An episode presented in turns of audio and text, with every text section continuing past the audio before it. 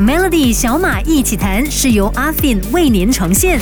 你好，我是小马。相比大企业对 ESG 动辄上千万、上亿的投资，中小型企业对永续转型貌似还是手无缚鸡之力。相信大多数的中小企业 SME 依然处在正在了解中，还没有计划或行动的阶段。当然，要实行 ESG，一个更大的挑战在于额外的花费。大家都在问，到底要怎么样开始做 ESG？首先，必须先问对问题，对自己己的事业全面评估，再来规划和制定策略和目标。简单的为大家整理了下面几个步骤。第一，就是要了解 ESG，清楚了解 ESG 的定义、价值和永续发展的重要性。如果不清楚 ESG 是什么，那你可以选择再听回重听这个礼拜的小麦一起谈，再上网查看更多的资料。接着呢，就是评估状况，你需要针对公司目前的现状评估，包括了环境、社会和治理等等的方面，了解自己在这些方面的优劣势，还有面临的挑战。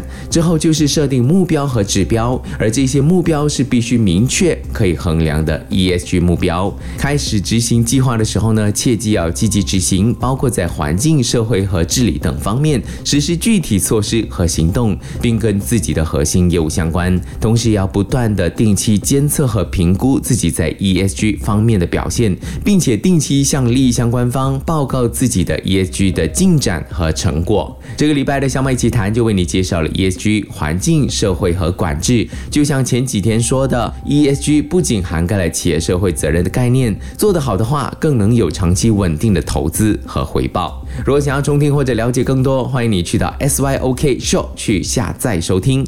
我是小马，我们下个星期继续聊。与 Afin Visa Business Platinum Card 享受无限海外零售费用一八先现金回馈，需符合条规，详情请浏览 AfinAlways.com。